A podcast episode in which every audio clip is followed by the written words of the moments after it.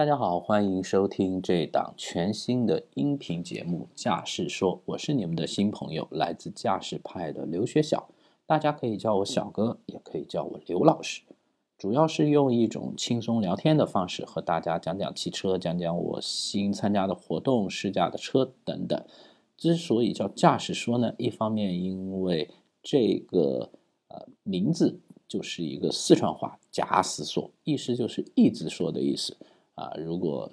形容一下，就叫杂杂哇哇嘞。另一方面呢，这个名字和我的本职媒体驾驶派有着一脉相承的啊起名方式，所以我们叫它驾驶说。还是先来介绍一下自己，我自己是从二零零八年就开始进入汽车行业了，应该说是对日系品牌、自主品牌比较了解，然后现在也开始为一些。美国品牌做一些咨询啊、传播上面的工作吧，啊，所以也跟了非常多年，对整个中国汽车市场也是呃比较有深入的了解了。然后是造车新势力这一块儿，我也有非常多的朋友在这些公司，然后自己也了解的比较多一些，跟踪的也比较长一些的时间，所以也可以解答里面的一些问题。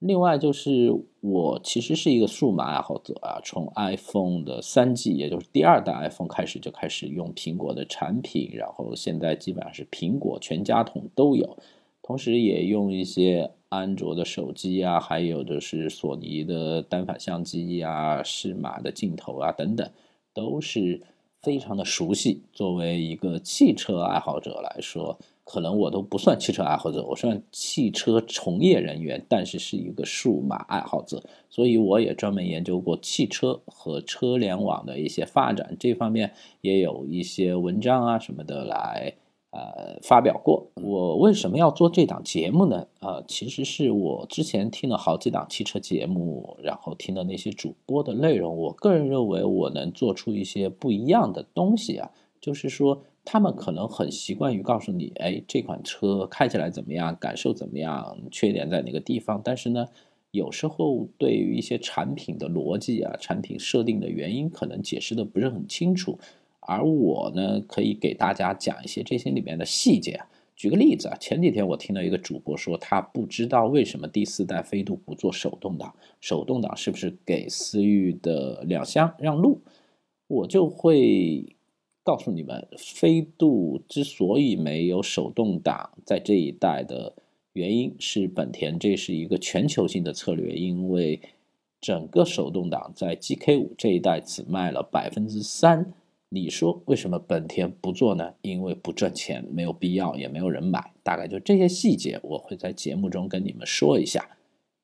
然后今天这档节目我们会来聊一下刚刚上市的新领克零一，也就是中期改款的领克零一。在不久前的两个小时，我刚刚参加完它的上市发布会，所以来跟大家详细聊一下这款车。先来看一下中期改款的领克零一这款车型的定价，它的上市价格是十七点九八万元到二十点一八万元。而 PHEV 的版本是二十二点二七万元，整体来说，这个价格其实是相对于之前的产品有所上浮的。具体为什么会上浮呢？然后我们会在后面聊到。然后我们可以说一下这款车型的竞品，其实大家已经很清楚了，就是 CRV，然后荣放、探岳、威兰达这样的合资产品。然后，如果要我给它一个预计销量的话，我大概会给到六千辆左右。呃，总体来说，这个数字其实不算是特别的高。尽管以前领克零一卖到了接近一万辆，但是最近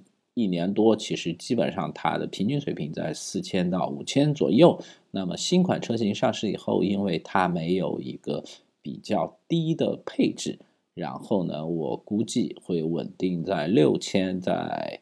最多往上一点吧。然后每年的销量可能是在六万到七万辆左右。具体来聊一下这款车型，我看了领克零一的这款中期改款车型，其实它的变化调整还是比较大的，只是我们从外观的比例上来看，它是没有动。然后呢？主要是里里外外的一些细节的调整的地方，具体我们可以观察到它的呃很多细微调整的地方，是对中国消费者做了非常多有诚意的提升。实际上，这款新领克也是中国和欧洲同步上市的车型，实现了最早领克说的生而全球的这个承诺。当然，在欧洲它主要是一种租赁的方式，并没有真正的进行销售啊。啊，所以它的主销战场还是在中国。首先，我们来说一下外观方面吧。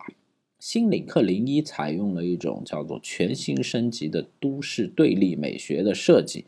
但是如果你细致一点看，主要是在中网进气格栅和下保险杠的部分做了一些调整，然后它的前大灯是做了新的造型。稍微回忆一下它的。领克零一的前期版其实就是整个中网是一个贯穿式的设计，跟前大灯连在一起，但是呢，就是非常的简单朴素，就是两条线勾勒就完了。但是新款的话，它在格栅和大灯造型上的细节营造就更多了，并且大灯的两侧区域有个下凸的设计，这样就相对复杂一点，看上去就觉得哎。有一种回味悠长的感觉嘛。整体的车身比例是没有什么调整的，然后包括车窗的饰条、行李架都是换了新的材质。如果我们要说整个零一中期改款的外观变化最大的，我觉得是它的保险杠啊。第一个是它的前保险杠下部采用了一种全新的家族设计，直线条，还有跟车身同色的涂装都是显得非常的有质感。这是和零三、零五这些呃前不久发布的车型是一致的，而在老款车型上是一个 X 造型的，然后整个的这个前保险杠的下部是这种黑色硬塑料的材质，感觉没有那么高级。同时，车尾的下保险杠也采用了更有战斗气息的设计，整个保险杠的层次是非常多的，把排气管进行了一个外露，这样符合年轻人的这种。动感运动的审美，在设计上变化更多的其实是在内饰。领克是把零五车型上的内饰放到了零一上面。其实这两款车型本身就是同期开发的，也很大的提升了整个领克设计的这个极客感，呃，就是很有数码感啊，科技感。为什么呢？是因为它采用了一个放大的十二点三寸的液晶仪表盘。然后用了一个十二点七寸的大尺寸的悬浮式中屏，加上了贯穿式的出风口，都在当前的这种车型设计里面是非常的有数码时代感的。比如我印象中，奥迪其实有点带这种风格的设计，然后呃还有一些比如像呃蔚来啊这样的产品，其实都有类似的风格。新的零一，它在整个中控上的设计，一个很明显的点是，它把整个空调和娱乐系统的组件部分进行了精简，这样把空间留出来放置给这个十二点七寸的大屏幕。比如空调组件就只保留了两个实体的旋钮，然后把这个 AC 开关还有这个前后的这个。储物都是放到了中央 caster，也就是这个中央操纵台的边上，而原来的话，这组呃按键其实在大屏幕的下面，呃，这样的话，它的整个空间就会显得很宽阔，只是有一些呃操纵你可能需要在这个大屏幕上去完成，当然还可以用语音嘛。啊，最重要的其实是这块大屏幕的升级啊！这个大屏幕不仅仅是大，而是在于它的整个的内核进行了提升，采用了最新的这个骁龙八二零 A 和恩智浦的这种车规级芯片，性能上要比原来提升了八倍，也支持娱乐系统的 OTA，使用了全新的中控界面，整个的语音的输入也非常的流畅。为什么要做这么大的升级呢？其实，如果回到三年前，当时领克出来的时候，就是说我身为全球，而且是为了这种互联而生的，但是它整个的这个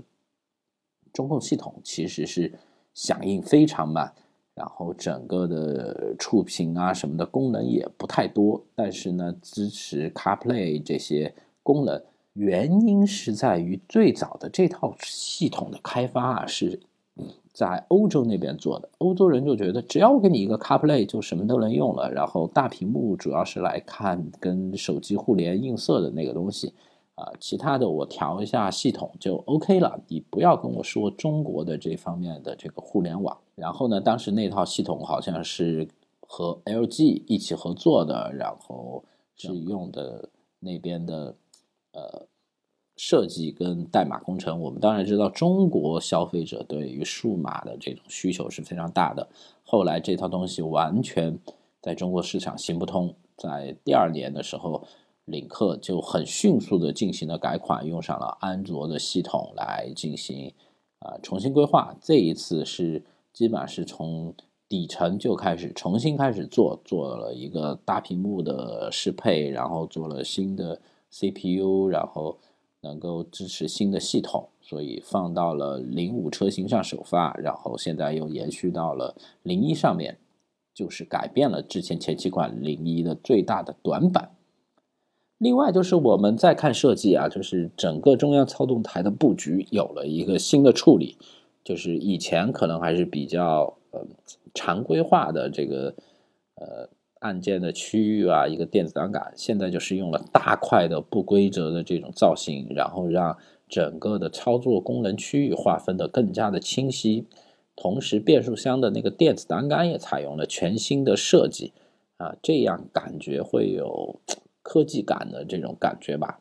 值得注意一点的是，我觉得它的那个中央操控台的材质非常特别，有一种织物感的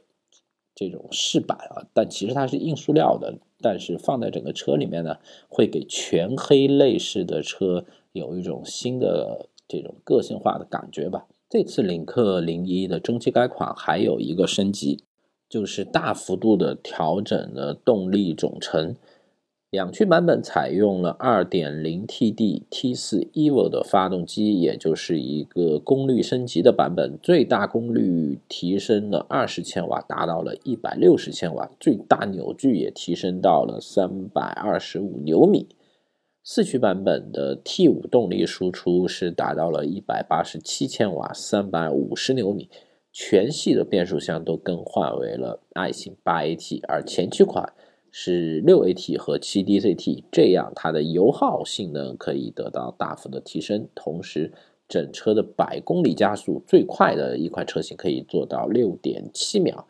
这也是这个级别非常出类拔萃的成绩了。虽然我现在还没有开过新款的零一，但是我开过零五。总体来说，我觉得这款车型的底盘的舒适性和运动性的平衡是做的非常的不错的，所以我能想到零一可能也是这样的风格，但是呢，可能它的转向会不是让人特别的。习惯吧，当然，我觉得这个是我自己的观点啊，就是说我个人开惯了宝马啊，我的这个转向手感会偏重一点，但是它的运动模式下，它的零五的转向还是会偏轻。如果是日常模式，你就会觉得，哎，中央稳定性啊，还有它的整个的转向的助力不是特别的合适吧？呃，当然。它如果换到了这个速度快一点，八十公里以上的时候，又没有什么问题了。所以这个东西，我觉得一直是领克做的比较比较奇怪的地方。也是一直提意见，但他们也没有太多的调整。我觉得这个可能是跟转向机的选择有一定的关系吧。OK，我们不谈动态，因为我自己也没有开过啊，但是。呃，先提两句，然后我们看完了它车型上的变化，我们再来看这次新领克零一的定价。刚才我们就已经说过，这次定价是比较让人意外的，因为新领克零一的定价不降反升，两驱的同款车型市场建议零售价上涨了四千块钱，四驱高配车型也有一千到三千元不等的提价，而且这次新款领克零一是没有低配车型的，之前还有。两款定价十五万左右的纯的车型没有出现在这次上市活动的发布中，不知道是取消了呢，还是说后续它在发布？我们可以简单的说一下，二零二一款，也就是最新款的领克零一，它的两驱型 Pro 是十七点九八万元，而在一七款的时候，就三年前刚刚上的时候，同样的标称两驱型 Pro，它的价格只要十七点五八万元。同样在新款的两驱耀 Pro 上，呃，也上涨到十八点三八万元，而在三年前这个版本是十七点九八万元。至于四驱版本的话，啊，这次给了两个不同的选择，一个叫耀 Halo，一个叫四驱暗夜版，啊，都是接近二十万元的价格。而在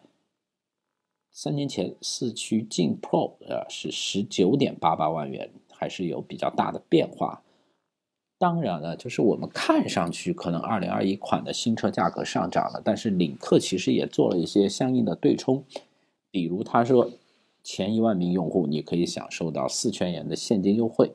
另一方面就是说前一万名的这个行 Pro 和耀 Pro 的车主可以限时免费升级三千元的智驾增强套装。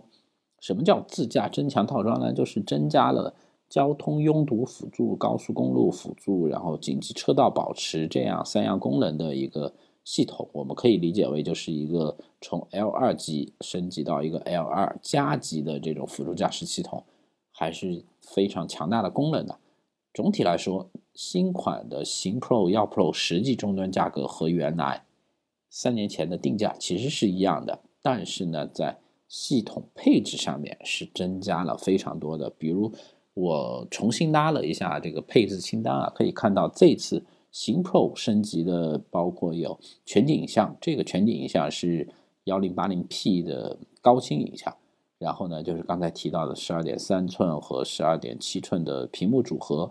然后一套全新的车联网系统，还有运动风格的座椅，驾驶位的通风，车内这个氛围灯，这个车内氛围灯。在三年前其实也是有的，但它是单色的，现在是这种好像是一千六百万色吧，就是反正非常多级的配置了，非常多级的调整。这里面呢还不带新动力总成的升级，所以整体来说也是比较合理的。从购买的性价比上来说，基本上选择型 Pro 就已经能够一步到位所有的日常的需求了。就像领克他们上市的时候说，我这个车是三十万元，基本上没有对手的。我的配置也是朝着三十万元的车型去的。如果你再往上选，包括你的耀 Pro 啊、市区耀 Hero 啊，还有暗夜版，其实主要是增加了它的嗯外形的不一样，然后这个外饰件有一些这种。升级啊，更个性化一点。四驱就是增加了四驱嘛，暗夜版增加了一些，呃，全黑的套装的外形内饰，就是满足一些个性化的需求。基本上来说，你如果不在意这些的话，选择新 Pro 就完全完全够用了。现在我们来再聊一个问题啊，就为什么领克零一不推出低配的车型，也就十五万左右的产品？我个人的理解是啊，在三年前。领克初来乍到的时候，它是一个新品牌，很多人对它的理解是你是吉利的一个高端品牌。那么我还是认为你是一个吉利，所以那时候领克的定价需要一个过渡的价格，就是让大家能够理解到我这个车型是一个呃，可能吉利跟沃尔沃一起打造的一个面向于主流合资品牌的产品，但是我的。这个品牌比较新嘛，没有溢价，所以我的产品的价格就要相对低一点，所以当时定了一个啊十五万多元的纯系列，非常的便宜啊，然后让消费者觉得哇，二点零 T 的动力，然后整个车型的这个空间也还行，整个呃驾驶性能啊也还非常不错，然后只要十五万、十六万，跟当时的 CRV 啊、RAV4 这些比，简直千值万值了。但是呢，其实当时的纯是没有上的，一直要到了去年纯才开始上市。也就是说，领克发现那个时候他卖十七万、卖十八万，他也是卖得动的。领克的用户群体已经很明确的认为它是呃跟合资品牌竞争的，所以你的这个溢价也是能够接受的。现在我们来看合资紧凑型 SUV，不管是 CRV 也好，皓影也好，探岳也好。还有丰田那边的威兰达、荣放啊，都是十七到二十万元期间。不管是它的终端售价，还是它的这个主销价格，还是它的定价，反正基本上都落在这个区间了。所以新零一也就没有必要说我要出来装装样子，做个低配车型，再让大家觉得你是一个高性价比的。那领克可能想法就是不，我这次就是要跟你们干到底，我就是要很明确的对标你们。那现在我们可以看到，即便是相同的价格区间啊，领克零一这个中期改款的产品价值还是对这些合资品牌有降维打击的。就像我们上面说的，新 Pro 这款车型两驱，什么配置都有，L 二加级的辅助驾驶，然后所有的这个十二点七寸的屏幕，然后全新的车联网系统，整个的二点零的动力总成。应有尽有，你其实放到十七点九八万元，我们去看 CRV 的这个配置，或者看 RAV4 的这个配置，他们要么是一点五 T 的，像丰田还是二点零升的，然后你在这个价位，可能你还买不到 L2 级别的这种安全辅助驾驶的系统，然后在做工上也不一定比领克零一的中期改款更好。更不要说在一些车联网系统上面这些的差距了。所以，不管是从动力总成、安全配置还是科技配置上来说，不管哪一款二十万元级的合资精品都比不上零一的中期改款。所以，领克就可能就是认为，那我没有必要去做十五万元的这个拉低品牌形象的产品呢，我就是主打十七万元以上的这个产品。然后把整个品牌往上推，下面的留给比如像零二呀、零三呀这样的产品，把整个的品牌的调性维持在一个十七到二十万元的期间，呃，让大家能够建立一个领克就是对标你合资品牌的这个印象。这样你如果越做越低的话，有可能也会侵蚀到吉利呀这样的品牌的这个需求。所以呢，这次就非常坚决的。只推了高端车型，我们就说这款车型是一步到位的配置选择。OK，说了这么多，我们再来总结一下吧。如果要我说，呃，花二十万元买领克还是买合资这种紧凑型 SUV 的话，我个人的感觉来说，如果你是一个年轻人，追求个性，对于这个品牌没有特别大的偏好，我觉得选择领克是完全没有问题的。当然，可能它在后期会有一些优惠，但我觉得可能幅度也非常小，几千块钱这个东西都是啊可以接受的。呃，但是你如果是非常的在意油耗，非常的在意这种嗯品牌的知名度的话，我觉得二十万元这个价位，你可以多加一点去选择混合动力车型，这个东西是领克的确没有办法给到消费者的，比如说是皓影的这种。iMD 的锐混动，CRV 的锐混动，或者是丰田的，但是我觉得丰田的可能性价比还要低一点，因为它是呃价格更高，但它是四驱嘛，所以也还行啊。但是二十万元左右，你完全可以买到 CRV 的锐混动和皓影啊，所以我就觉得，如果你特别想买一个混合动力的车型，那么你可以不用去看领克，基本上我觉得是在二十万元以下，十八到二十万元你花。这个钱的话，你要觉得花的实在，花的拿得出手，然后拿的东西又是高性价比的，那情愿选择领克，对吧？OK，这也就是我们今天的这期驾驶说。如果有什么问题，大家也可以留言，然后我也在下一期节目跟大家一些回复。整体来说，呃，这也是我们的一个新的尝试。如果后面有什么样的改进，然后需要。找一些一起来的主持，我们在后面也进一步的来推出新的创新的方式。OK，那就这样，感谢。